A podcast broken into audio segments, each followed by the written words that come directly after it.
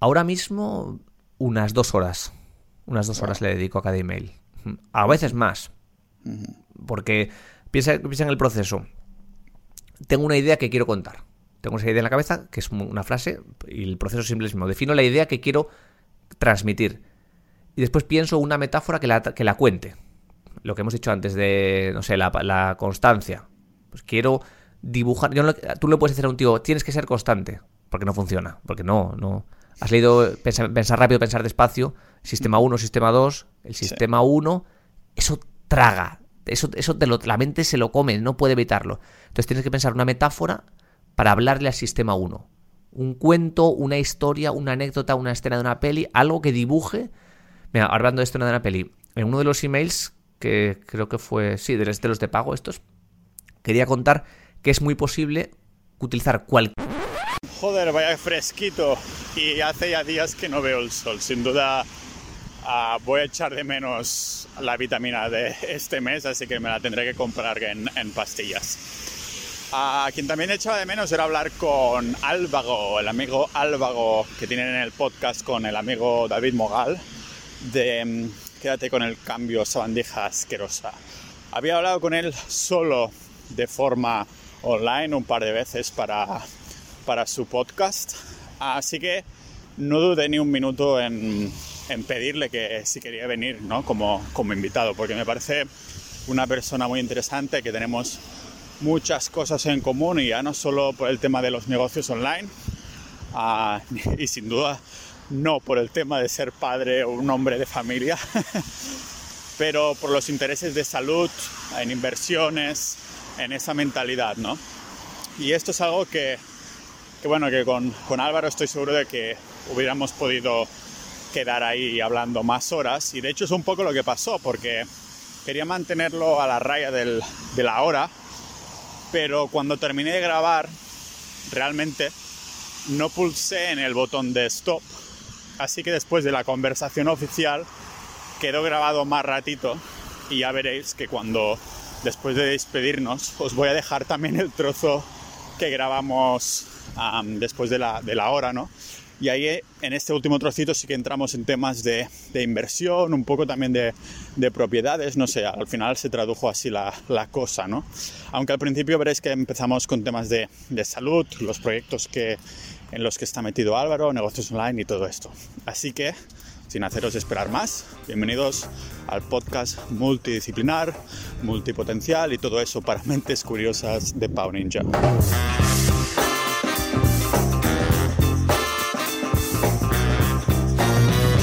Ya te lo ponías tú antes, ¿no? Este toque de queda. Era un toque de queda ya autoimpuesto, sí, sí, Pero claro, en tema de horarios tuyos personales deben estar que, no los... Tú que eres súper rutinario, ¿no? Que te gustan mucho las rutinas para marcarte estos objetivos, tus hojas de Excel para todos, los reports anuales de lo que has gastado y lo que, lo que has ingresado y todo eso. ¿Cómo, ¿Cómo te ha influenciado? Porque claro, supongo que debes haber visto que en este cambio de vida que cambia más vidas que un curso, pues que realmente dices, hostias, hay cosas que ahora este Excel lo tendré que apartar, ¿no? O esta rutina la tendré que moldear un poco. Mm.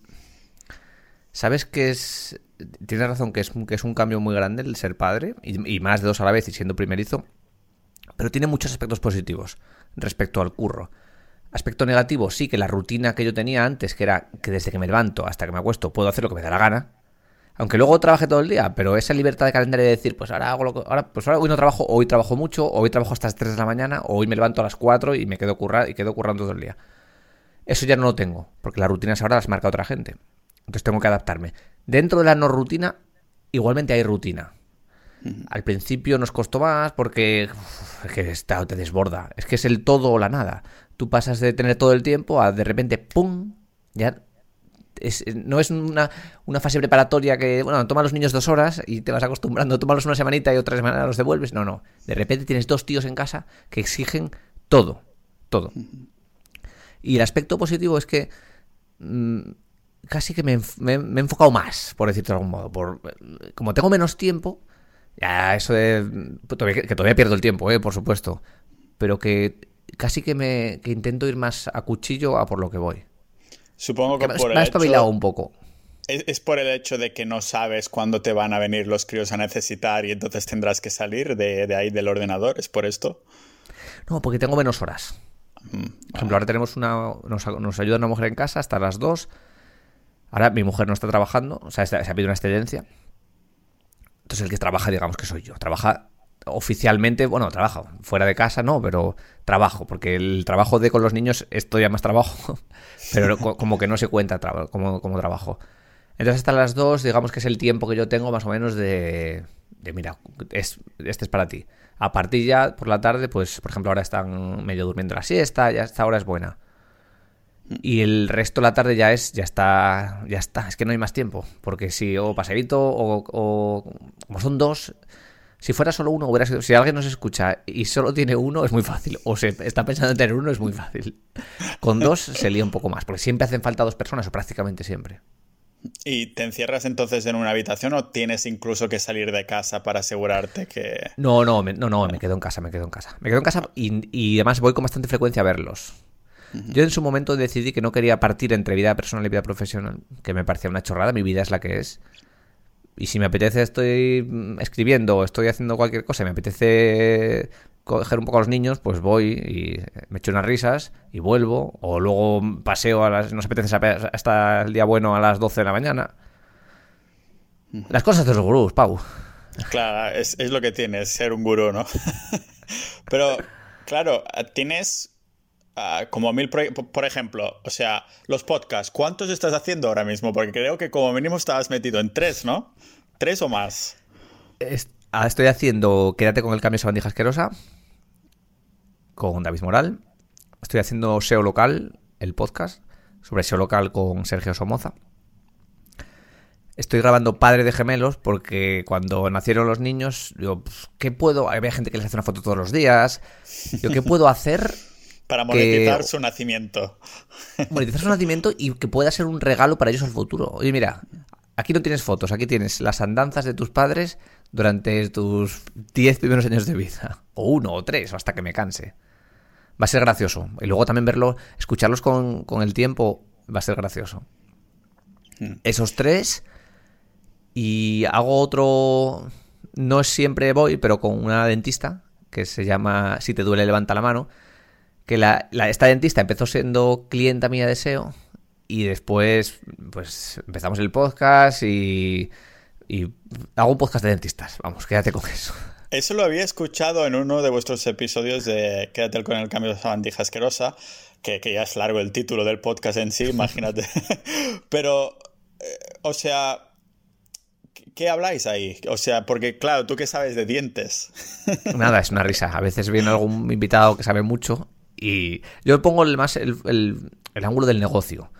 Porque hay un problema con los dentistas y con muchísimos profesionales que no saben nada de venta ni de estrategias, nada. Ellos saben poner dientes, pero se encuentran con un papel que abre una clínica y tienen que vender, tienen que atraer clientes, tienen que... Y no tienen nada, cero, pero cero es... Ahí sí que es todo campo. Y yo pongo un poco el enfoque pues de técnicas de, no sé, estrategias de venta o de qué se puede hacer en Internet con esta gente para sacar más clientes. Y aparte de los podcasts, ah, entiendo que también tienes tu lista de emails, aparte tienes nichos de Amazon. Cuéntame un poquito a ver, a ver en qué estás metido, lo que se puede decir, claro. Tú tienes, creo que por algún avión tuyo tienes lo de multipotencial, ¿no? Sí. Multipotencial. Y la última definición de mí mismo que estoy utilizando es multipotencial o disperso de mierda. sí, eso también acostumbro. A, ratos, a ratos soy multipotencial, a ratos soy un disperso de mierda. Las pegas. Todo tiene pegas, pero de currar en casa o currar siendo tú el que decide a qué le dedica tu tiempo. Y si te lo puedes permitir, es que te, gusta mucho, o al menos me gusta mucho, eh, jugar, a probar esto, hago allí, hago allá. Mm. Y como no, tengo, si tuviera, yo que sé, una urgencia, económicamente no tengo, no tengo problemas, me puedo permitir esa ahora lanzo unos emails de pago, ahora lanzo otro podcast. Yo soy más de la estrategia de hacer y cuando vais haciendo van llegando los resultados. Así a corto plazo. Y además lo tengo muy fresco esto porque acabo de definir bastante en concreto cuál sería mi yo SL. Si conoces el concepto de yo SL que empezó como... El último episodio, ¿no? Sí, lo hablamos. Hmm. De cómo tú como empresa, como persona, pero como empresa al mismo tiempo, cómo va a conseguir dinero, cómo va, qué negocios va a tener, un poco organizarlo. Estoy metido en el del podcast, lanzamos la comunidad, una comunidad de pagos, avantijers.club. También del, blog que tengo, que, genteinvencible.com, que lo tenía, lo tenía un poco abandonado, lancé una suscripción de pago, de emails de pago, que ha funcionado muy bien. Tengo también Local Rocket. Local Rocket es una plataforma de SEO local con herramientas, formación y recursos y tal para SEO local, que nació también un poco de la parte de podcast. Fíjate que se coincide podcast, después negocio, de SEO local el podcast. Y mm, tengo, tengo un e-commerce de la Bella Solera, de una marca de ropa. Tengo nichos de Amazon, tengo nichos de AdSense, tengo nichos de otras cosas que no son ni Amazon ni... Tengo alguna cosilla por ahí de, de, venta de leads, tengo cosas relacionadas con el SEO local. Tengo de todo el espectro de posibles de negocios online, toco mucho. Lo has tocado, todo, ¿no? sí, tengo un libro en Amazon también, tengo más de uno como tú. Tocando, probando, sí. De todos estos hilos que mueves, entiendo que la idea también es que estén un poco en evergreen, ¿no? Que no tengas que ir actualizando el contenido, aunque supongo que estas cosas como la lista de email, pues debe ser a la par que para cobrar, pues también para forzarte a hacer algo distinto y creativo cada día, ¿no? A ti que te gusta escribir y demás. Sí, sí.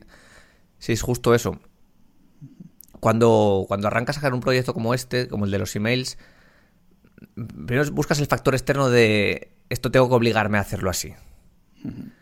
Mm, porque si no, como andes pendiente de la motivación o de las ganas, como que. Como, que no va. Estás en sequía, ¿no? Durante un tiempo y, dices, sí, te, convences a ti mm. mismo. A mí me gusta mucho escribir, pero llevas tiempos en sequía, ¿no? Que dices, oh, es que no estoy motivado. Tal cual. Tal cual. tal cual. Te está pagando, gente, ¿eh? Sí. Mm. Tanta gente que es que me gusta escribir. ¿Cuándo fue la última vez que has escrito? hace tres años. Y pasa mucho, ¿eh? Que luego escribes y te gusta. O es como, no sé, hay muchos hobbies que te gustan, pero o que no le encuentras el momento. Pues mm. esto es un poco así.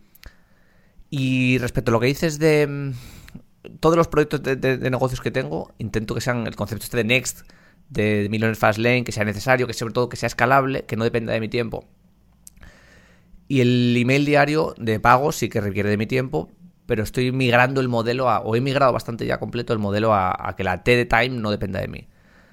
Tengo una automatización creada en ActiveCampaign que la gente cuando se suscribe a la lista gratuita empieza a ver los emails y luego puede dar el salto a la lista de pago en cualquier momento y lo tengo cuadrado con la web para que se le vaya liberando los mismos emails en el mismo plazo de tiempo.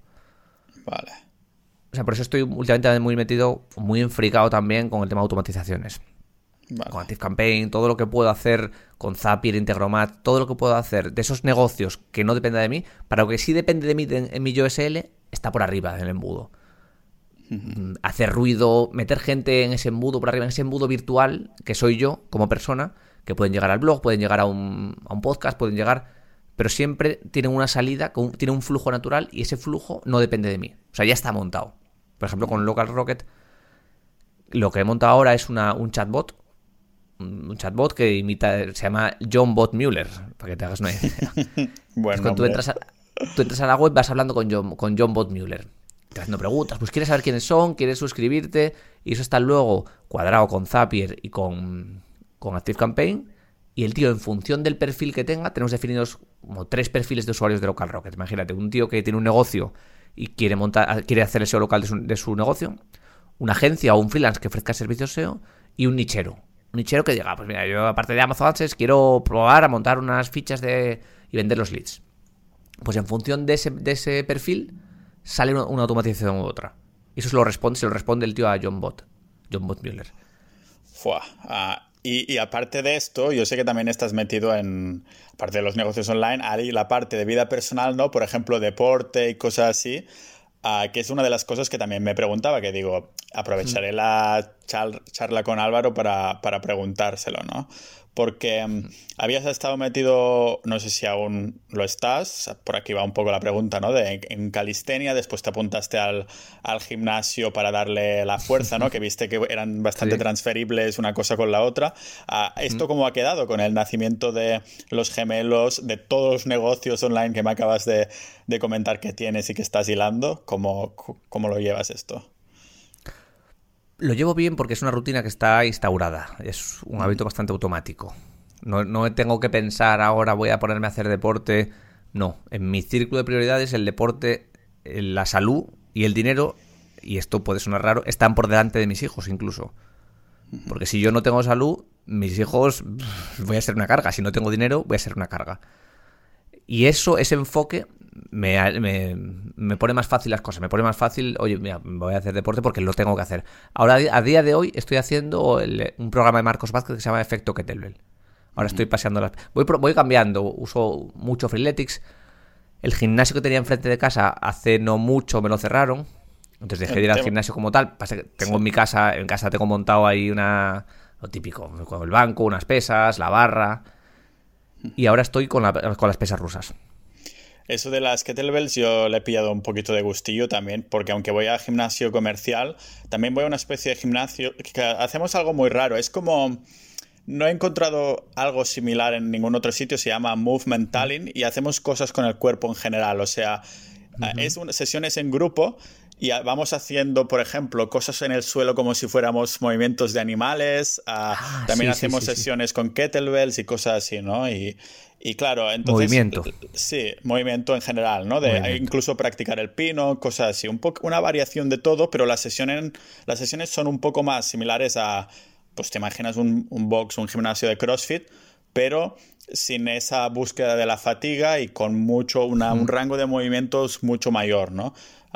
Y entonces, claro, es, en, esto me ha empezado a gustar, digo, Buah, cuando tenga yo mi sitio, mi base, sí que me pillaré unas kettlebells también y eso. Entonces, las kettlebells, como las has, digamos que son un reemplazo a la calistenia y al gimnasio comercial, o, sea, ¿es tu base ahora del deporte que estás haciendo?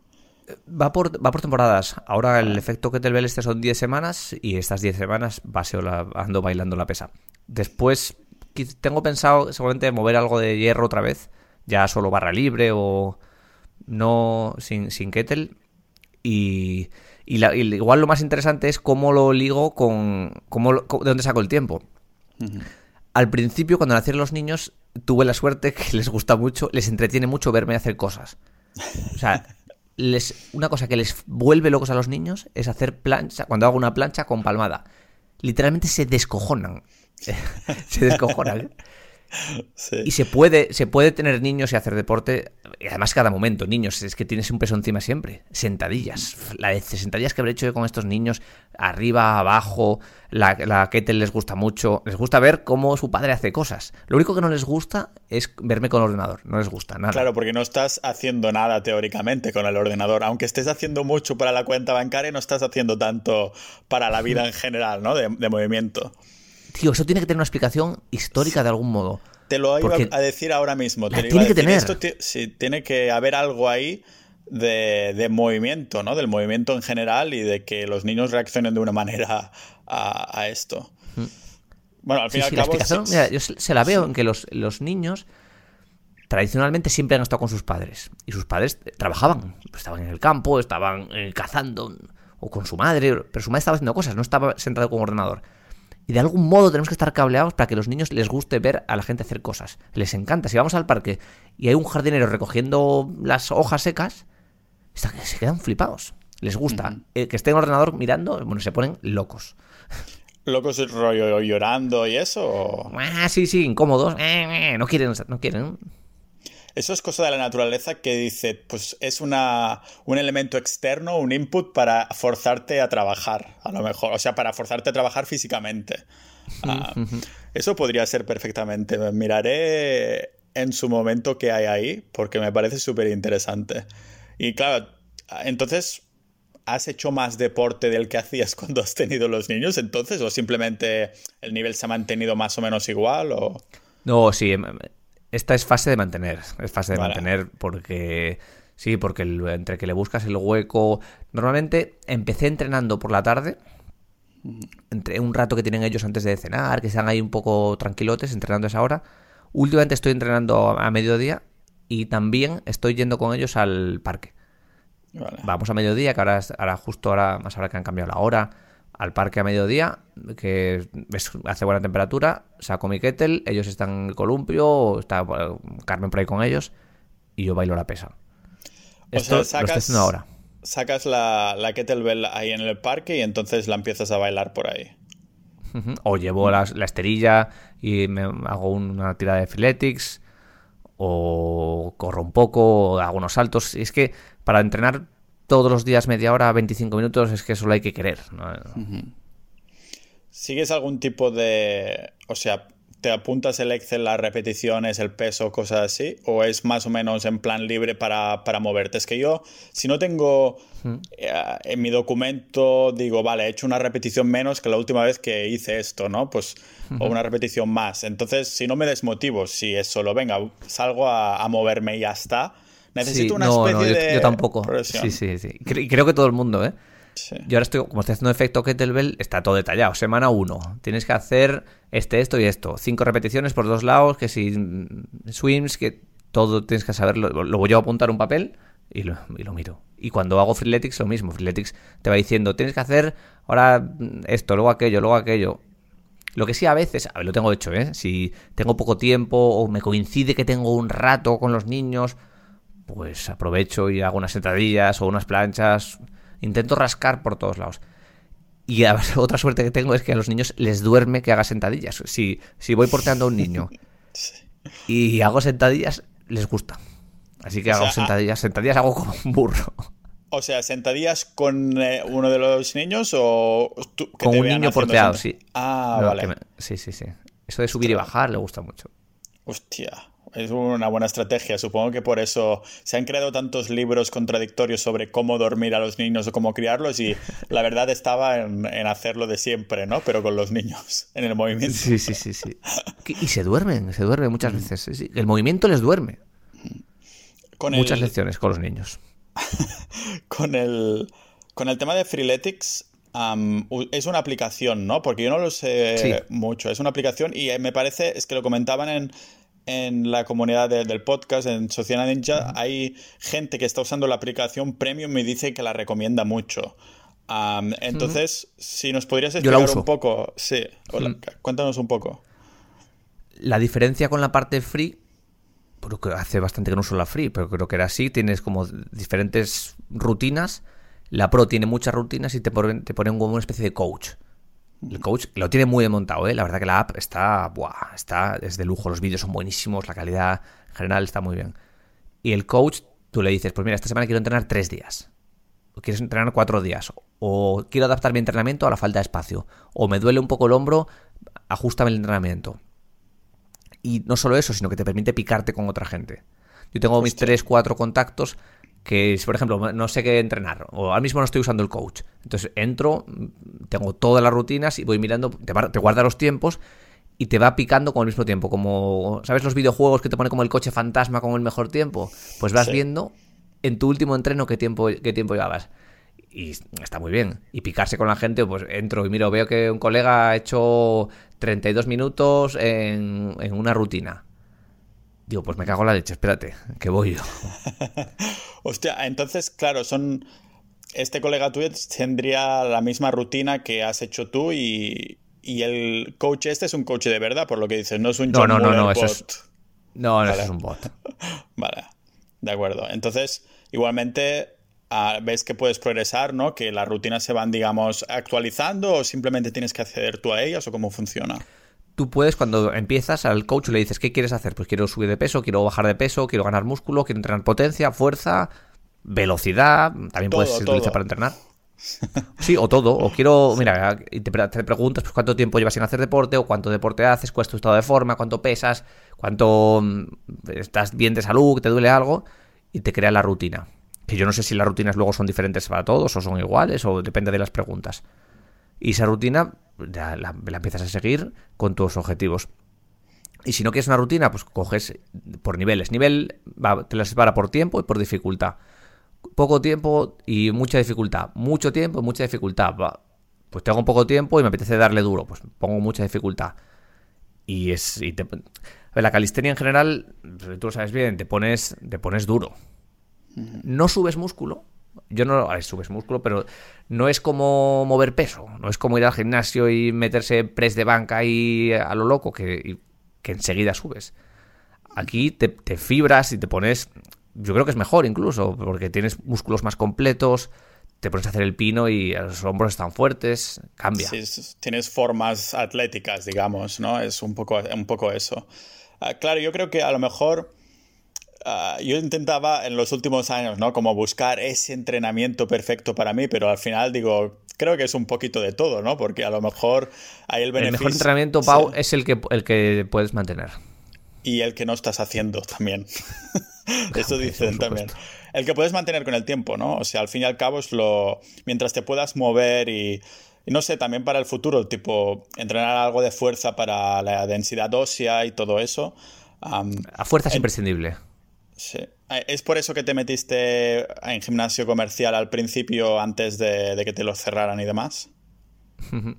Me metí porque lo que te decía de que es muy fácil mantenerlo cuando estás apuntado a un gimnasio, al menos para mí es muy fácil y, me gusta, me gusta. A mí siempre me ha, gustado ir al gimnasio, me gusta esa sensación. Además, yo no cojo ni el móvil ni nada, voy allí, mis guantes y me gusta. Me gusta por la sensación esa de que es muy satisfactorio. Mover peso es muy satisfactorio. Yo no sé qué genera el, cerebro, pero te sientes muy bien, te sientes muy bien. Y por eso nunca me ha costado ir al gimnasio. Pasa cuando lo cerraron y le tengo delante el otro me queda súper lejos. tendría incluso que ir corriendo, coger el coche, como que no, no me apetece. Entonces, bien, o parque o, o en casa. Tengo ahí habilitado un sitio y entreno en casa, o a veces en el salón, si es con los niños y eso, pero fue un poco por circunstancias. Vamos, si pudiera estar yendo al gimnasio todavía, de hecho es que yo hacía freeletics en el gimnasio muchas veces. O el gimnasio que iba también tenía pesas rusas, hacía... Puedes cualquier deporte que eso, que puedas hacerlo y que, encontrar la motivación externa cuando la motivación interna falla, que puede ser ir con un colega al gimnasio o ir eh, o picarte con un Freeletics con uno o, marcarte el peso que va subiendo las repeticiones que vas creciendo todas las semanas esos motivadores externos son lo que te lleva porque si no si solo dependes de la motivación a nadie le apetece entrenar nunca es como claro como estos emails no de las mañanas que dices, si no te fuerzas a que porque alguien te paga a escribir cada día, pues lo mismo, ¿no? Si, si no te picas de alguna manera es como que ponemos la excusa todo en la motivación de, es que no estoy motivado, pues no lo hago y ya está. Cuando en verdad es... La motivación es un mito, no existe, es una, nunca nadie está motivado. El cerebro está por defecto cableado para ser un vago, para quedarse como está. Si tú estás bien aquí, cómodo, tu cerebro no quiere que sufras entrenando, porque a corto plazo sufres. El cerebro es. Además, tiene un nombre, se llama descuento hiperbólico, que tiende a pensar que lo que está a corto plazo es más importante que lo que está a largo plazo.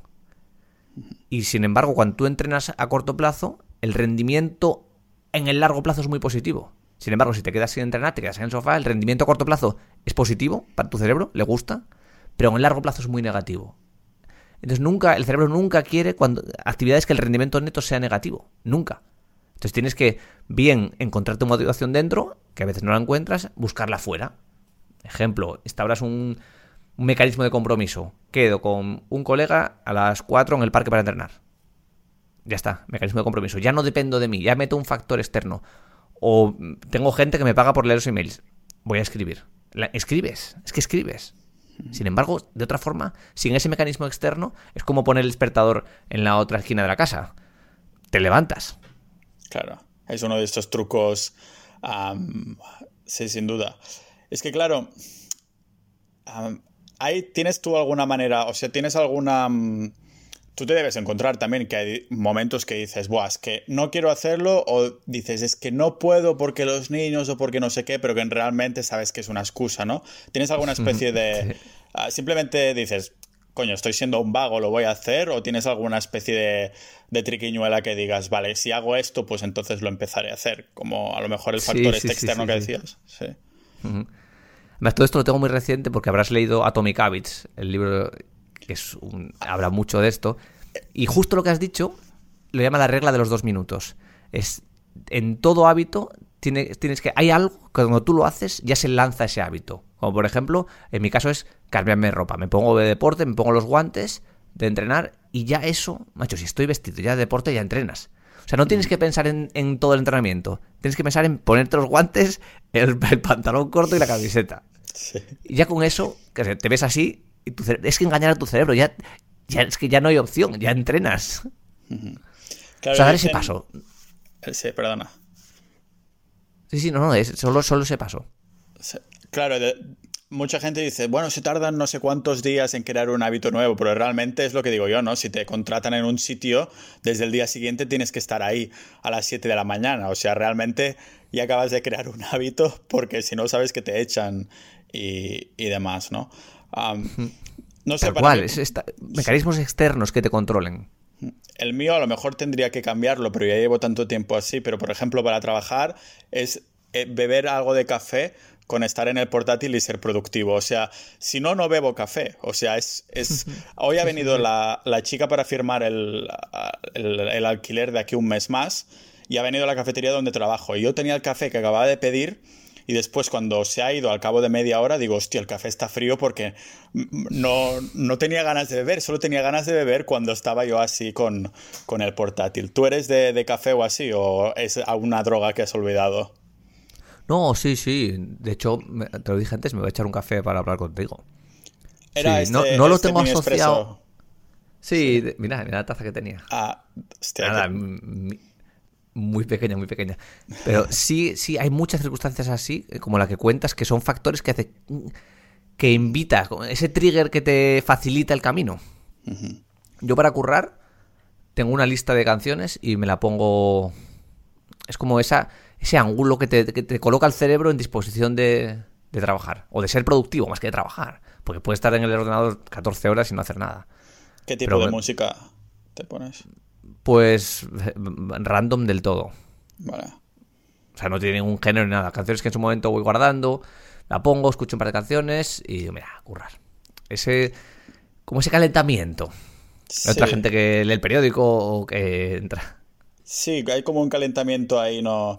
Yo, por eso creo, tengo, tengo una, una página dentro de Pau Ninja que es ahora, que es más que nada lo que estoy haciendo ahora, ¿no? Y de vez en cuando, cuando no tengo ganas de escribir, la abro y escribo cuatro tonterías que he hecho del día anterior y digo, "Ah, pues ahora tengo ganas de escribir un poquito, ¿no? Es el, el trigger este, este que hay ahí. No sé, de todas formas, claro, como con tantos proyectos que tienes, ah, me pregunto si cada día intentas hacer un poquito de todo o realmente tienes, pues este día de la semana es el que me dedico a este podcast o cómo funciona tu calendario en este sentido. Muy buena pregunta cuando eres multipotencial o disperso de mierda. Saltar de proyecto a proyecto es muy complicado. Es muy complicado.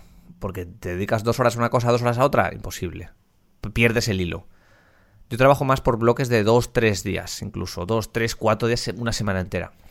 Tengo un proyecto o algo, me pongo una fecha para el lunes, pues la semana anterior me- le, meto, le meto todo el tiempo. Salvo detalles que peque pues un par de horas al día que le dedico a otra cosa o a apagar fuegos, digamos, por ejemplo. No sé, se te cae una web o cosas que haya que hacer que sean más urgentes. Pero trabajo más por bloques de días.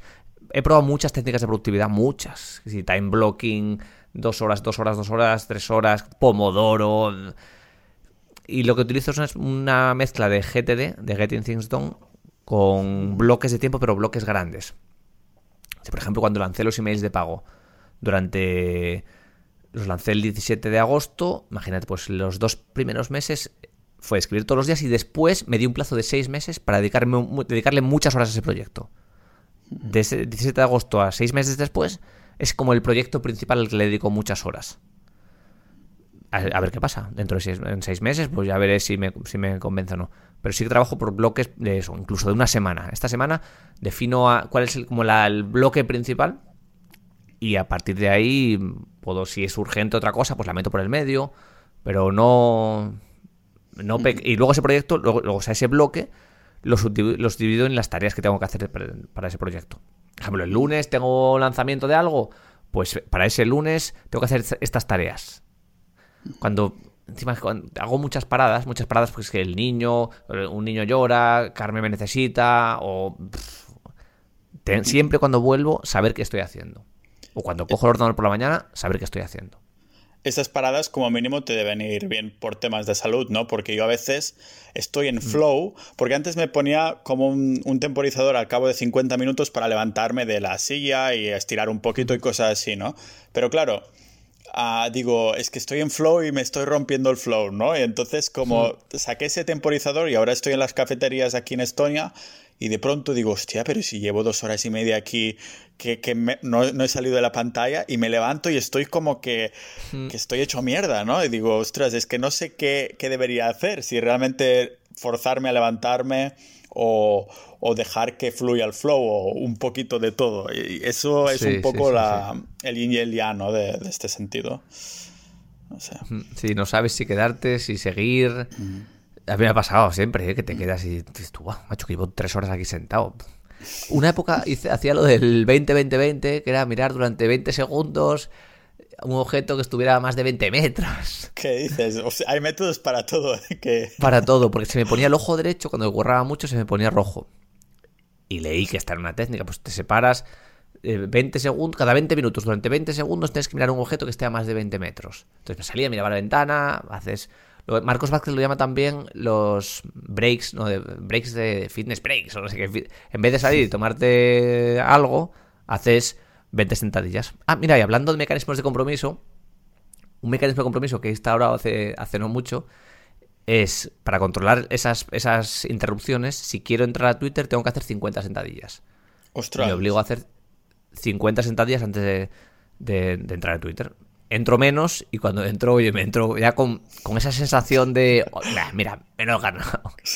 o de voy a ser, voy a responder a la gente, voy a mirar lo que hay por ahí, a sacar algo de información de... Pero esto, estas 50 sentadillas son autoimpuestas o hay alguna especie de plugin? No, no, son autoimpuestas. Porque había mm, a Miquel de Vivir en Remoto. Sí, sí, sí, me estaba acordando de él.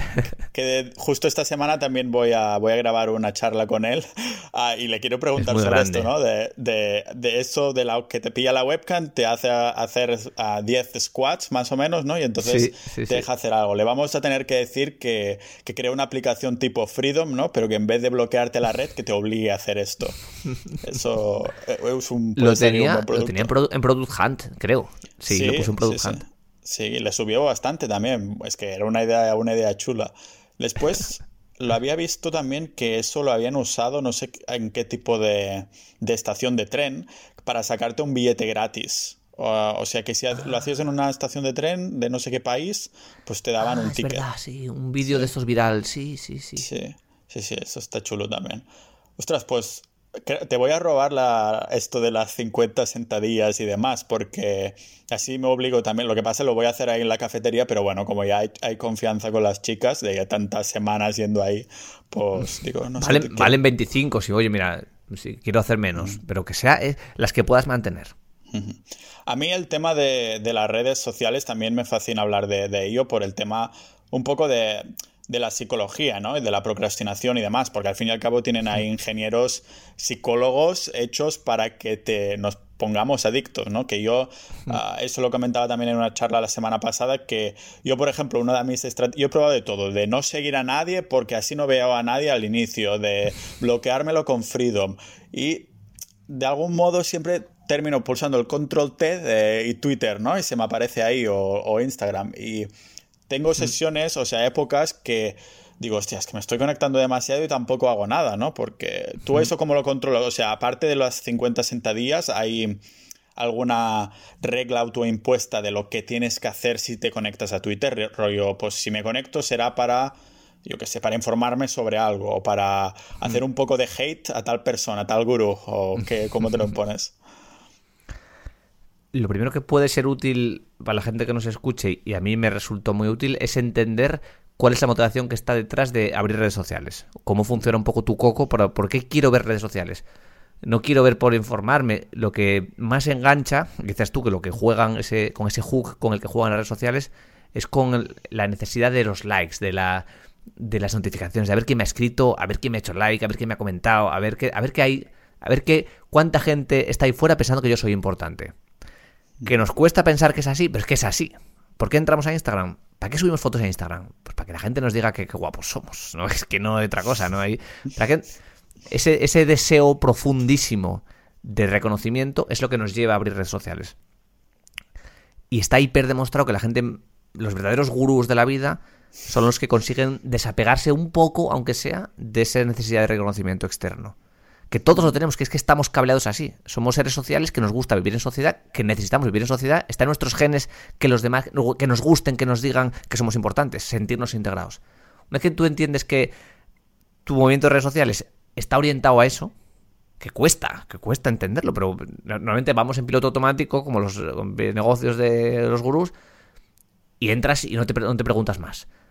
Pero la pregunta que, hay que hacerte, este ir a redes sociales, entrar en Twitter, entrar en Instagram, ¿me está acercando al tipo de persona que quiero ser? ¿Qué quiero, qué quiero conseguir en mi vida? Pues eh, tengo estos objetivos, esta, en esta elección voy.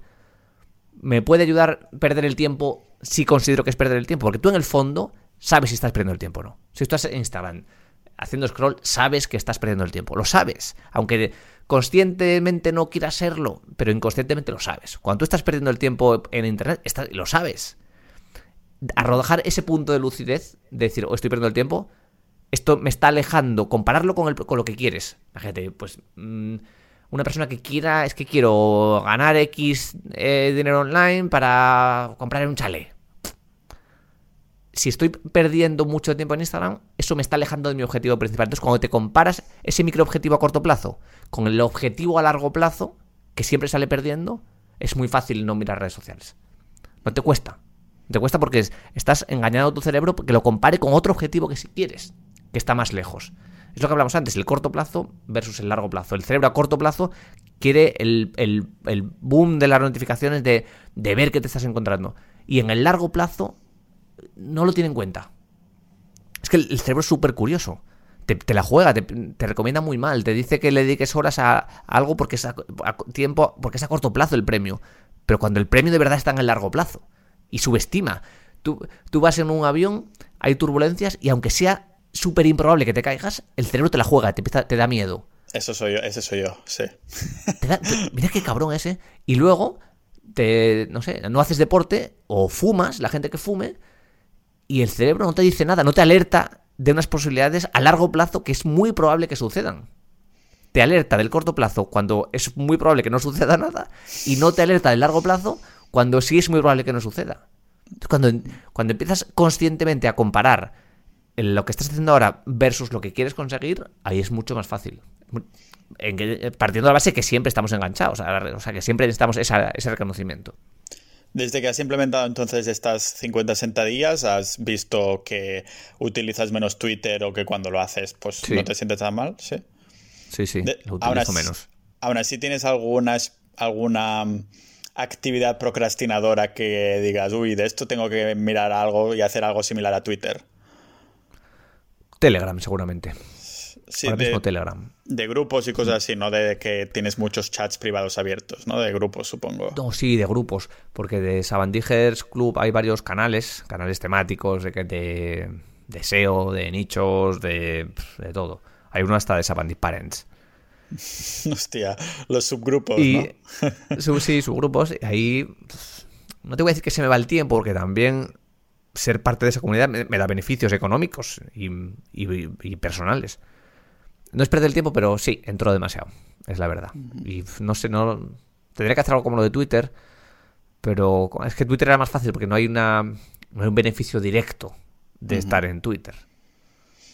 Sí, a mí me pasa también en, el par de comunidades que tengo, de, tanto del podcast como la de inversión, ¿no? Que, digo, ostras, es que la gente está pagando aquí. Y realmente esa comunidad, pues la gente se retroalimenta, ¿no? Yo también entro a participar y como que hay un dinamismo chulo, no depende solo de mí, digamos. Pero igualmente, digo, hostia, es que lo he abierto ya cinco veces hoy.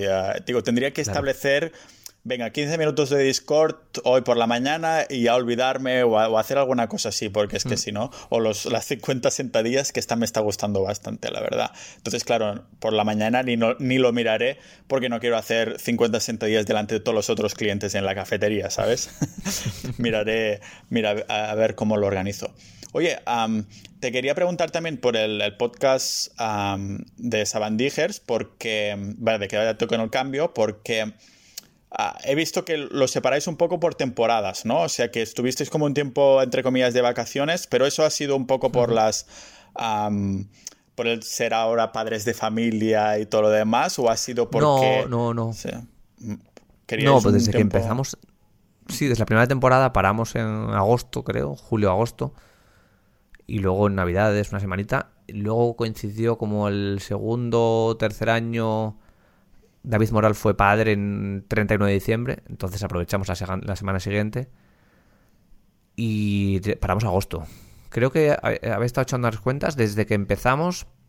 El 87% de los fines de semana, igual ahora es un poco más porque desde esto hemos grabado todos, ha habido episodio. O sea, desde que empezamos, de cada 100, 87 semanas hay episodio. O sea, pues esas que faltan, pues es un verano, alguna Navidad, paternidades. Sí, somos bastante conscientes, ¿eh? Que también hay mecanismo de compromiso. Un podcast tú solo es más complicado, salvo que tengas otro tío con el que quedar. Claro, sí. Yo lo hago por fecha, ¿no? De tengo público día sí, día no, y digo, si fallo, le he cagado. Es que en julio me flipé, publicaba cada día, pero después ya dije, no puedo, no llego, ¿sabes? Ah, de, todos, de todas formas, claro, lo preguntaba porque digo, a lo mejor hay alguna estrategia que si haces un parón, pues la gente se queda ahí un poco más con ganas, sino que era más para vosotros, ¿no? Un poco más de, hmm. espacio para... Sí. Y está bien, lo hace mucha gente, organizar el contenido por temporadas, temporada 1, 2, 3, 4. Pero no sigue ningún criterio, ¿no? No hay estrategia. Y el tema del el Sabandijers Club salió a, raíz del podcast, ¿no? Salió a raíz del podcast, sí. La comunidad alrededor del podcast, de la gente que escuchaba el podcast, alguien nos comentó, oye, ¿por qué no montáis un canal de Telegram? Y bueno, lo, montamos y entraron, no sé, 60 personas. Fue creciendo, fue creciendo, fue creciendo. Y hubo algún tipo de contenido en el, en el podcast que era muy difícil de contar solo en audio. Dijimos, oye, pues vamos a empujar esto con un, Zoom que vamos a hacer el jueves a las 7. Pues imagínate, un tema de. El que sea, algo de nichos. Oye, pues mira, vamos a hacer como buscar nichos. En, vamos a hacerlo en, a través de Zoom. Y luego alguien dijo, oye, eh, Telegram se me queda corto, ¿por qué no montamos un foro para no perder los comentarios? Bueno, pues montamos el foro. Entonces nos vimos en el momento con el canal de Telegram, el foro y las algunas sesiones que habíamos hecho ya por Zoom. dijimos, esto invita a poner aquí un botón de Stripe. Y así lo hicimos. Fue un poco, qué casualidad. Fue un poco por circunstancias, nos fue empujando. O sea, no tuvimos una idea de negocio de vamos a montar esto y después aquello. Y cuando. No, fue. Los acontecimientos se fueron desarrollando así sobre la marcha. De todas formas, por lo que veo, los medios que, en los que tú estás más como pez en el agua sería la escritura y el audio. La escritura, sin duda. más por encima incluso que el audio, ¿no? Sí, sí, mucho más. Es un medio mucho más. Pues te permite, es mejor porque te permite reflexionar mejor lo que dices, te permite acertar mejor con las palabras. Todo el mundo, si está bien escrito, todo el mundo lo lee. Eso de que la gente no lee es mentira. Si tú es un buen texto, las, la gente que entra a tu blog te puede entrar, te puede tirar horas. Me, gustaría leer, ver el tiempo en página de tu blog porque no tengo escribes. No tengo analytics. Pues mejor. Lo que sí he visto es cambios cuando de vez en cuando me pilla a cabo de, yo que sé, un año o dos. Digo, hostia, este post que escribí, quiero darle otro enfoque, ¿no? Y lo reescribo de cero. Hmm. Y sí que cuando digo esto, estoy contento, ha quedado mejor. Al cabo de un tiempo sí que veo que hay rankings que mejoran en la página. Supongo que debe influenciar, ¿no? A que el lector pues se quede más rato y, y todo eso, supongo. El. No es para, no es para mm, hacer un timón holandés, pero joder, claro, yo estaba mirando Gente Invencible también y, se nota, ¿no? Que le has ido dedicando más, más horas a la escritura con los emails y todo esto. Ah, ¿Cómo hmm. tienes una longitud que quieres establecer cada día de los emails que mandas, rollo X palabras, o, es según sale? Es según sale, pero hay, hay como algunas líneas rojas. La gente cuando recibe un email no espera leer un artículo. No espera leer un artículo muy denso, muy... No espera, porque está en, un, está en un territorio que no está preparado para eso. Otra cosa es que tú abras Medium y abres Medium y vas a leer y de algún modo estás preparado para leer más. Pero un email necesitas que sea yo te diría que no más de... Intento que no tenga más de 500 palabras, 500, 600 a lo sumo, que sea siempre con una historia, con una metáfora que sea muy fácil de comprender, que sea muy legible, que se lo tenga que tragar sin querer, que, que esa historia tenga una lección, pero que esa lección no se la puedes dar. Tienes que, tienes que enseñarle sin decir que le estás enseñando. Es como vender. Tú tienes que vender sin decir que estás vendiendo, sin notarse que estés vendiendo. Esto es lo mismo. Y el email tiene que. Es, es difícil de conseguir, ¿eh? Pero necesita que, necesita que sea así. Si estás pensando, este tío me va a enseñar ahora, uf, qué pereza, no, no. Te tiene que tragarse el contenido. Y cuando se lo trague, ya hará su resultado dentro. Pero tienes que ponérselo muy fácil para que se lo dijera. Y para un email que sea de unas 500 palabras, igualmente, si pones todo ese proceso de pensamiento y demás, ¿cuánto rato te puedes estar de media? Porque entiendo que no será como media hora, 500 palabras, sino que habrá mucha... No, va. Ahora mismo, unas dos horas. Unas dos horas le dedico a cada email. A veces más. Porque piensa, piensa en el proceso. Tengo una idea que quiero contar. Tengo esa idea en la cabeza, que es una frase, y el proceso es simple mismo. Defino la idea que quiero transmitir. Y después pienso una metáfora que la, que la cuente. Lo que hemos dicho antes de, no sé, la, la constancia. Pues quiero dibujar. Yo tú le puedes decir a un tío, tienes que ser constante, porque no funciona, porque no, no. Has leído pensar, rápido, pensar despacio, sistema 1, sistema 2, el sistema 1, eso traga, eso, eso te lo, la mente se lo come, no puede evitarlo. Entonces tienes que pensar una metáfora para hablarle al sistema 1. Un cuento, una historia, una anécdota, una escena de una peli, algo que dibuje. Mira, hablando de escena de una peli, en uno de los emails, que creo que fue, sí, de los de pago estos, quería contar que es muy posible utilizar cualquier historia para vender. Cualquiera. Y utilizaba la peli Seven. Y aquí un poquito de spoiler. La peli Seven tiene un final raro. Raro porque... Oye, la peli es del 96, creo que se puede decir ya, Le cortan la cabeza a la mujer del protagonista. Es muy raro, es muy raro. Yo quería transmitir que se puede, a través de una historia, vender. Y que vale cualquier historia. Pues si tú le le enseñas que a través de una, de una, del final de una peli como Seven se puede vender, tío, se está tragando, la historia y le dibujas esa idea en la cabeza. Concepto de atajos heurísticos, que la gente con, con tres pinceladas que le das, su cerebro es muy listo, es capaz de... No hace falta que se lo des todo masticadito, él ya es capaz de, de sacarlo. Entonces, claro, ese proceso lleva mucho tiempo. Pienso la idea, pienso la metáfora que tengo que escribir o la historia que tengo que escribir para dibujarle eso en la cabeza el proceso más, más luego documentarme, si es, no sé, pues la peli Seven, pues tengo que documentarme de los actores, de qué, momento, qué, quería el director, tengo que leer entrevistas al director para ver por qué hizo ese final tan loco, problemas que tuvo con los productores porque le dijeron que eso no podía ser, y ya con esa preparación escribo el email y luego lo repaso. Dos horas, incluso más a veces.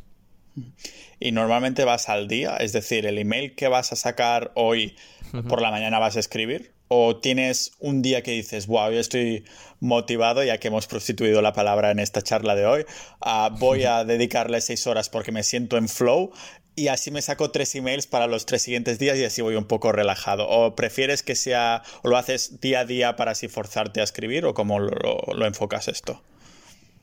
El mayor buffer creo con el que he trabajado creo que son tres días. Vale. Lo normal es el día anterior sobre la, o el mismo día, es lo normal. Mismo día por la mañana. Por ejemplo, el de hoy lo tengo ahí, hoy no lo he escrito todavía y lo tengo, pero hay veces que, que sabes de qué vas a hablar y ya no me... que es mucho más fácil. Lo que sí hago es intento prepararme una semana de antelación, pues los temas que quiero tocar. Quiero contar estas 3, 4 ideas. Porque lo que hago realmente en, en los emails que, que, mando la suscripción de pago son ideas de libros. Son ideas de libros que, que leo, y entonces tiene un orden. Leo el libro y saco las ideas y después ya las voy contando en forma de historias. Ah, claro, eso es un tema que también quería tocar, el tema de los libros o porque se te ve se te ve que estás realmente documentado, ¿no? Que utilizas en esta charla yo no sé cuántos conceptos has usado así muy técnicos de mm. este, este concepto de no sé quién, este de no sé cuánto. ¿Tienes también tiempo para leer entonces o te pones, yo que sé, un audiolibro mientras haces kettlebells? Las dos cosas. Ah, tengo, tengo Storytel, tengo Storytel, pero ahora mismo como te dije que le estoy metiendo muchas horas a este proyecto, de hace unos meses decidí que le iba a meter muchas horas al proyecto, entonces leer libros es parte del proyecto. Y sí que uno de los beneficios es que estoy aprendiendo mogollón. Mogollón. Una cosa es leer un libro, otra cosa es leer un libro como lo estoy haciendo, que es exprimirlo al límite. Releerlo, sacar ideas, sacar la estructura, por qué leer sobre el autor, leer más sobre el autor para entender ese, ese libro. por ejemplo, con Atomic Habits, yo creo que no he aprendido tanto en mi vida como leyendo Atomic Habits, leyéndolo así, sacando las ideas, sacando historias paralelas, hace una mención a un tío, pues sigo a ese tío y busco historias de ese tío y las utilizo en el email. Claro, es que es, una, es, un, es un negocio que me, da dinero y me da una pila de, aprendizaje. Claro, es, como... la combinación es muy buena algo así es un poco por lo que empecé al podcast, ¿no? Porque aparte de tener charlas con gente interesante como la que estamos haciendo ahora, invencible también, ah, lo, que hago también son episodios como yo solo, ¿no? Y claro, tengo que informarme, preparar un poco de guion y para hacerlo pues tengo que hacer un poco todo ese proceso, ¿no? Y entonces digo, es que me nutre a mí mismo y a la vez lo, expongo así a la audiencia, ¿no? Bingo. Sí. Bingo. es que es la forma de aprender. No hay mejor forma de que un conocimiento se asiente que cuando tienes que contárselo a alguien. No hay, Tú puedes leerlo, se queda. Además, había una estadística, ¿no? De qué porcentaje retienes cuando lo lees, cuando te lo cuentan y cuando tú tienes que contárselo a alguien. Sí, sí, sí. es, cuando, cuando tienes que enseñar algo a alguien, rollo, que te lo, lo explicas, ¿no? Que te informas súper bien para para digo, es que lo voy a cagar y no lo voy a explicar bien, ¿no? Entonces te tienes que internalizarlo, ¿no? Ah, no es como el Ty López, ¿sabes? El gurú este americano, Ty López, que, dice que se lee un libro al día y después en un vídeo enseñaba un poco cómo se lee un libro al día y dice, sí, mira, paso las páginas por aquí, intento mirar cuál es la idea básica según el índice y, dices, guau. Nada, eso es, eso es como y tú, lo sabes bien, como viajar de, poner, de poner el ping. Sí, la, banderita ahí, sí. Ya he estado aquí, ya he estado aquí, ya he estado aquí. Mentira, no he estado. Tú quieres estar en Estonia, necesitas irte a Estonia a vivir y estar ahí un tiempo y empaparte. Eso, entonces ya puedes decir que conoces Estonia. Pero no estar en el crucero, bajarte del barco y decir, estoy aquí dos horas, no, ping, ya he estado. Las listas de la, de la vanidad, ¿no? De cuántos países he estado, de con cuántas tías me he ido a la cama, de cuánto dinero tengo. Y estas listas son mm. siempre infinitas, porque al fin y al cabo, o sea, ¿qué importa realmente, no? Porque estas listas no terminan nunca. entonces es solo para decir, yo más que tú, yo más que tú, ¿no? Eso a lo mejor Y a la gente le da igual. a la gente le da igual, es lo más importante, que la lista, tus listas a la gente le dan igual. no hemos hablado nada de, de finanzas, ni de Estonia, ni de nada de estas cosas. Hostia, hostia. ¿Ves? Para que te vuelvas a venir más adelante. El amigo Mogal también tiene, tenemos que agendarlo. Supongo que entras esta semana o la que viene, que tenía el horario un poco así. Ah, pero tenía, también quería hablar de finanzas y tal contigo, pero no quería sacarte más de, de una horita precisamente por esto, ¿no? Que no sientas que te estoy drenando ahí para que vengas de, de invitado. Estaba feliz yo hablando de lo que fuera, ya ves. sí, sí tocará hablar de esto también. Estás supongo que en indexados y, esto, ¿no? Sí, sí, sí. Indexados y Digamos que lo separo como en tres paquetitos. Mm. Mm, uno de fondo de seguridad en, una, en una, cuenta a la vista con que, que pague la inflación. Luego indexados, indexa y el resto lo separo, lo, yo lo llamo reinversión salvaje. La tengo que meter en nichos, reinvierto en enlaces, textos e intentar multiplicar. Un poco, un poco en de Milo en el fast lane. Mm. Uno a la vía lenta, a los indexados, y otro a la vía rápida. Y ahí no me duele eso, no me duele gastar la pasta en un, no sé, en montar un nicho, en montar un proyecto, porque ese dinero está destinado a eso. Una vez que cubiertas las dos partes. Claro es, bastante similar a lo que, a lo que estoy montado. Supongo que al fin y al cabo todos, ah, cuando nos informamos, ¿no? tendemos a gravitar a, a, esta estrategia que es lo más pasiva posible y también lo que se ha mm. demostrado con el tiempo que funciona. ¿no? Por ejemplo, yo es similar a lo tuyo, pero además también tengo el tema de oro y Bitcoin, pero también así a largo plazo, más que nada por, por el sistema monetario que estamos utilizando, que eso sí me da bastante miedo y, ya no quiero informarme más porque si no me vuelvo... Tengo algo de, cripto, pero de oro no, no, estoy yo nada al tanto de eso. Sí, más que nada hice algunos episodios sobre el tema, o sea que me informé bien porque hice los episodios. Ah, compré unos lingotitos hace unos meses antes de que subiera pero más que nada también es a largo plazo, ¿no? Porque, bueno, porque tarde o temprano tanto el euro como el dólar pues terminarán valiendo cero, porque son, desde que salimos del patrón oro, pues todo el dinero fiat de la historia, en los miles de años de la historia que hay dinero, cuando se ha salido de, este patrón o se ha intentado multiplicar, como se ha hecho especialmente en los temas de, de COVID y todo eso, pues esas monedas han, terminado valiendo cero, ¿no? Y al fin y al cabo, digo, no voy a ir a lo loco porque al, fin y al cabo estamos pagando las cosas con euros y digo, tengo un 30% entre oro y Bitcoin ah, y el resto pues en indexados, ¿no? Y bueno, fondo de seguridad y estas cosas. De todos modos, el oro es, es como refugio, pero refugia del sistema monetario actual que tarde o temprano petará, no sé si mientras yo esté vivo o si será para mis hijos o si tengo o los que vengan después, ¿no? Pero, pero que la historia ha demostrado que, que, bueno, que algo que está sustentado en nada, como es el euro o el dólar, que se puede crear de la nada, que está destinado a, reventar en algún momento. Pero claro, pagamos en euros los cafés, o sea que de momento hay que tener euros. Sí, un poco. Pero sí, lo escucha, alguien lo se lo leí hace no mucho, hablando de posibilidades de refugio para refugio con la que viene. Porque la que viene, al menos en España, sin pasta de turistas y tal, va a ser, va a ser de aquí a unos meses, años, va a ser complicada. Y el, la, la, conversación era esa, de qué, cuál es el refugio, si existe refugio para todo esto. Claro, pasta en el banco, pues vete tú a saber, no sé. Y, es, hablar del oro. Mm, sí, yo pasta en el banco no. Creo que si las cosas van mal, el banco es lo último que te ayudará. O sea que está compinchado un poco con el gobierno, ¿no? Si realmente necesitan sacártelo de ahí, es el primer sitio. Y cuando, yo compré oro, mm. no fue relativamente, o sea, no fue poco para mí, ¿no? Fue unos cuantos miles. Ah, cuando lo compré, no sentí que mierda, me he comprado algo súper caro, como si compras un coche carísimo. No, no, fue mm como este dinero no lo he perdido y al haber tenido la sensación me dije, vale, eso es que seguramente he asimilado bien lo que creo que es el oro o lo que ha demostrado los cientos de los miles de años que es el oro y, que realmente creo que el sistema monetario actual, esto lo contaban incluso en el Museo de, Frankfurt del Dinero, eh, ellos mismos te lo cuentan así, ¿no? De que desde que se salió del patrón oro, ahora menos del 5% del dinero de, todo el planeta Tierra es, de verdad, es, de mentira en verdad, porque mm. todos los otros son numeritos en la pantalla y con el COVID, con la Reserva Federal de Estados Unidos, el Banco Central Europeo creando dinero de la nada, eso en algún momento sí, lo terminaremos pagando con inflación o hiperinflación incluso. Entonces, claro, cuando eso pase, el 100% seguro, tanto Bitcoin como, como oro subirá de valor. Bueno, ya se ya subió a un pico muy de los últimos creo que 11 años que no había valido tanto el oro por el tema esta de la incertidumbre ¿no? del COVID y de crear dinero de la nada.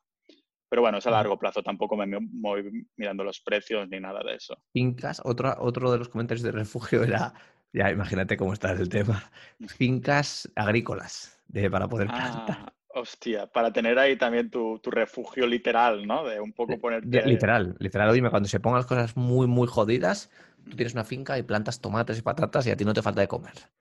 Eso no lo veo tontería, ¿eh? Tampoco porque... No lo veo tontería, claro, es que me hizo gracia. Yo decía, uno fincas agrícolas. No fincas donde nadie la quiera, sino una finca buena, al lado de un río, que se pueda plantar, que sea fácil acceso. Esa sí, esa es buena. Sí, sí, sí, sí, totalmente. Que tenga un pozo de agua por ahí también, o agua, potable. Pues no lo veo realmente tontería, porque a saber lo que pasará en el, en el futuro, porque ahora aún no se ve, ¿no? Lo, que, mm. lo mal que va España. Creo que hemos retrocedido como ciento y pico años en tema de, de ¿cómo se llama? Un poco de la deuda, ¿no? De, lo había leído en una noticia, que se ha retrocedido un montón, que en, un trimestre menos 50 y pico por ciento de... Mm. es que...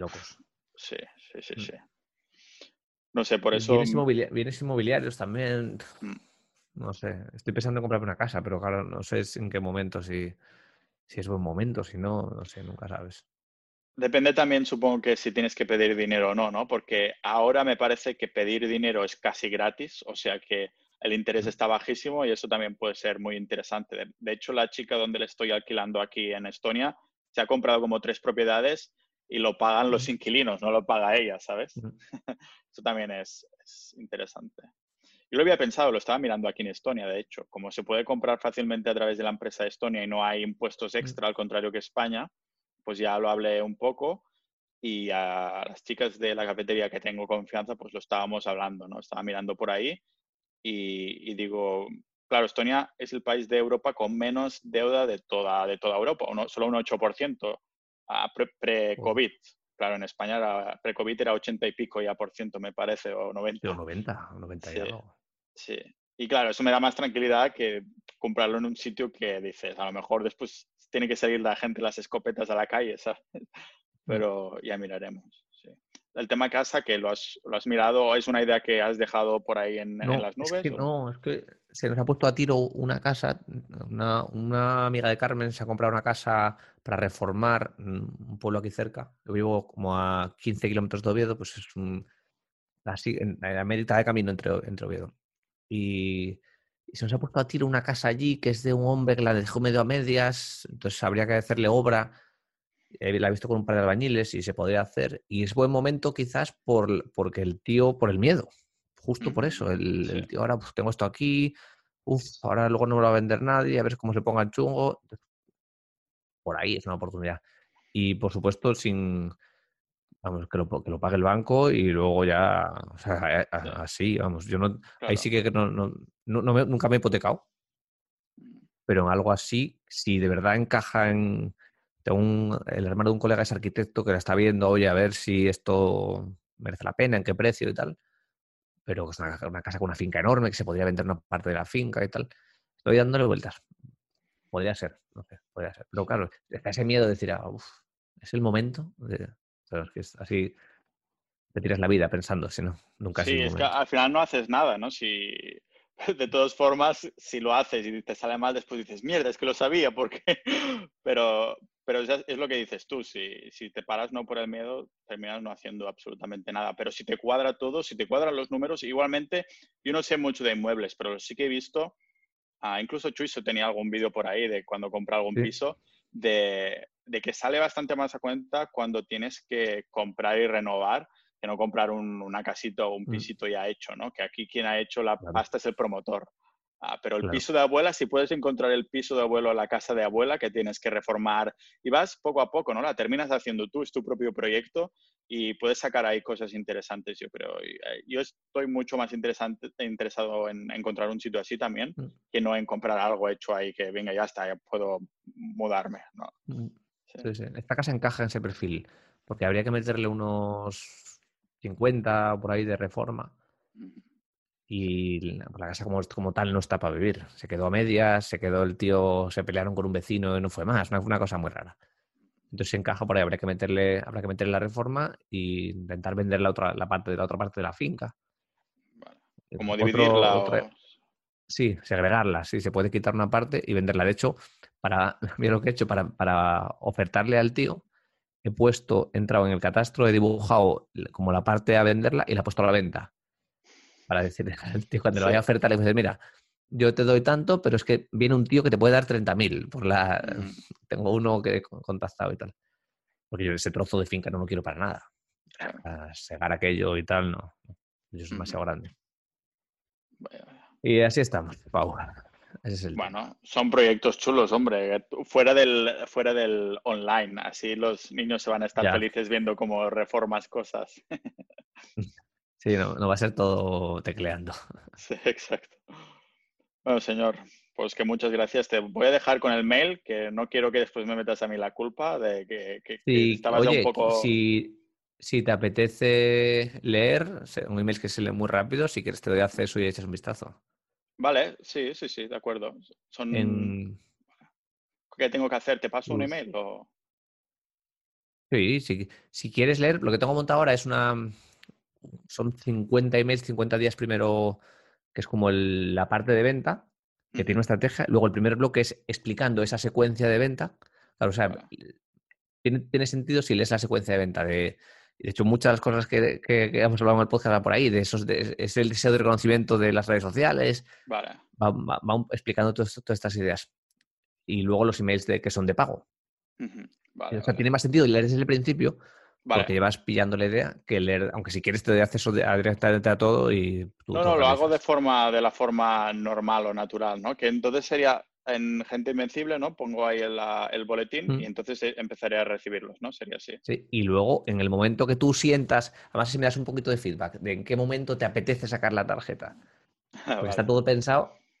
Vale. O sea, está todo toda la estrategia pensada para ir tocando ahí puntitos de dolor de la gente y en algún momento hay algún email que, que funciona particularmente bien. Creo que es... sí, ¿cuándo, ¿Cuándo empezaste con el tema de los emails? Empecé en verano. Ah, vale, sí, a decir, digo, es porque lo miré así un poco por encima, pero digo, esto no me sonaba de las últimas veces que hablamos, ¿sabes? Entonces, ¿te motivaste con Isra Bravo y tal o algo así o qué? Pues fue una mezcla, fue una mezcla. Eh, de hecho, un día en Gijón, tomando una cerveza con Isra, lo, salió la conversación de, oye, pues joder, con, con, lo que mola los emails, por hacer conversaciones por email. El proyecto inicial era, era sacarlo con Irra y hacer conversaciones por email. Imagínate, sobre un tema. Y ir cruzando emails, o imagínate, lo hacemos tú y yo, eh, cruzando emails. Tú escribes un email sobre una cosa y yo te replico. hablamos de inversiones, o hablamos de, entonces, de negocios online. Y tú y yo te replico y vamos. Pues esa es la idea original. Pero luego Irra andaba muy a full. Digo, bueno, pues lo, lo, hago yo solo y saco emails de pago al uso y el uso no, que vamos, que en España no, no sé si la más lo está haciendo, pero, pero que hay sitio para el contenido de calidad de pago y entregable por email, sin duda. A mí me parece una idea genial, sobre todo por el tema de forzarte a, hacer, a, escribir algo creativo que, de 500 palabras, que cuesta mucho más por lo que has comentado, ¿no? Lo, mi ansiedad en este sentido es que que, desaparezca, o sea, que, lo mande, ¿no? Y no esté ni en Google, no esté ni grabado en audio y Es como mi, digo, joder, aunque la gente me esté pagando, que digo, no sé, me gustaría que lo, que lo vieran. Pero no es, por ejemplo, los emails de IRRA son de usar y tirar. Él escribe una vez y ya ese mail no existe más, no tiene más utilidad. Pero yo no quiero eso, no, no incumpliría la T de time de los negocios Next. Entonces, ese contenido lo reaprovecho para los que vienen tras en el embudo. Ah, o sea, a, ver si lo entiendo bien entonces. Vale, digamos que tú, desde que has iniciado el proyecto, has mandado mil emails, ¿vale? Y yo, es el día mil, porque se ha empezado el día uno, ¿no? Y yo me apunto en el día 800. Mm, entonces, claro, empiezo a recibir el email 1 en el día 801. Eh, vale, de acuerdo. O sea que si me apunto al cabo de cinco años, igualmente los recibiré todos, pero cinco años más tarde. Vendría a ser así, ¿no? E, exactamente. Por ah, eso lo que estoy haciendo ahora es seguir, una, seguir un orden para cuando, cuando me canse tenga un fin y tenga sentido. El orden de los libros no es un libro aleatorio, sino es en este orden porque si dentro de un año o de seis meses me canso de escribir, eso se cierra ahí y puede ser un producto. Y según está montado ya está automatizado. La gente se suscribe al email en el blog, empieza a leer los emails gratis. Los emails gratis siempre tienen una salida a los emails de pago. Cuando paga, se actualiza en ActiveCampaign automáticamente, empieza a entrar los emails de pago y se sincroniza con, los, con la web. Se empiezan a liberar solo los emails desde el día 1. Qué bueno. ahora ya está automatizado. Qué bueno, así te puedes centrar solo en hacer lo que quieres hacer, ¿no? Que es escribir y... Claro, así ya puedo dedicarle tiempo a escribir que es lo que es de verdad donde hace la diferencia. El resto lo puede hacer Integromat o lo puede hacer. Pero sí, ahora lo tengo bien montado. Hostia, ya veo, ya veo. Está, está guay la idea, que claro, que no desaparezcan, porque no sé cómo Isra no, no le pilla ansiedad de, hostia, me he dedicado este tiempo a hacer estos emails y están desaparecidos para siempre, ¿no? No, porque sí le saca la utilidad. La utilidad está que la gente lo, son ventas. Es, él, él es pum, pum, pum, pum, pum, pum, pum. Martillo, martillo.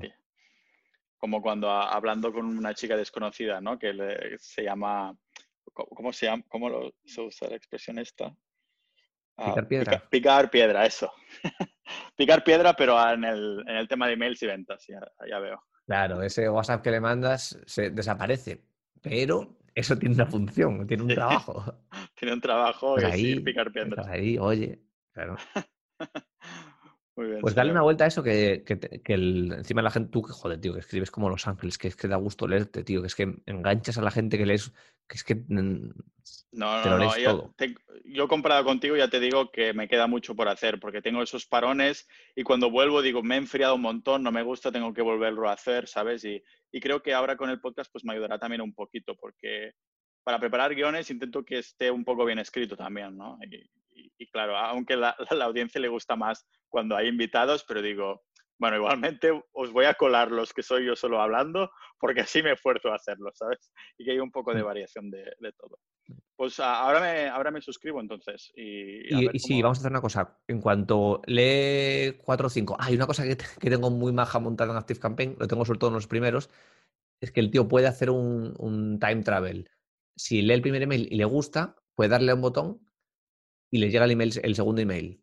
Si le gusta, puede darle un botón y puede leer el tercer email. Si le gusta, puede darle un botón y leer el cuarto email. Lo he puesto ahora a ver cuánto, la gente cuánto se estraga del tirón. Ah, vale, para ver cuál es la, un poco el flow de la gente, ¿no? De la, del consumo. Para acelerar un poco el proceso. Mm. O sea, todo está, los emails son siempre de venta. Lee unos pocos y, y luego, que la chicha está mola más los de pago.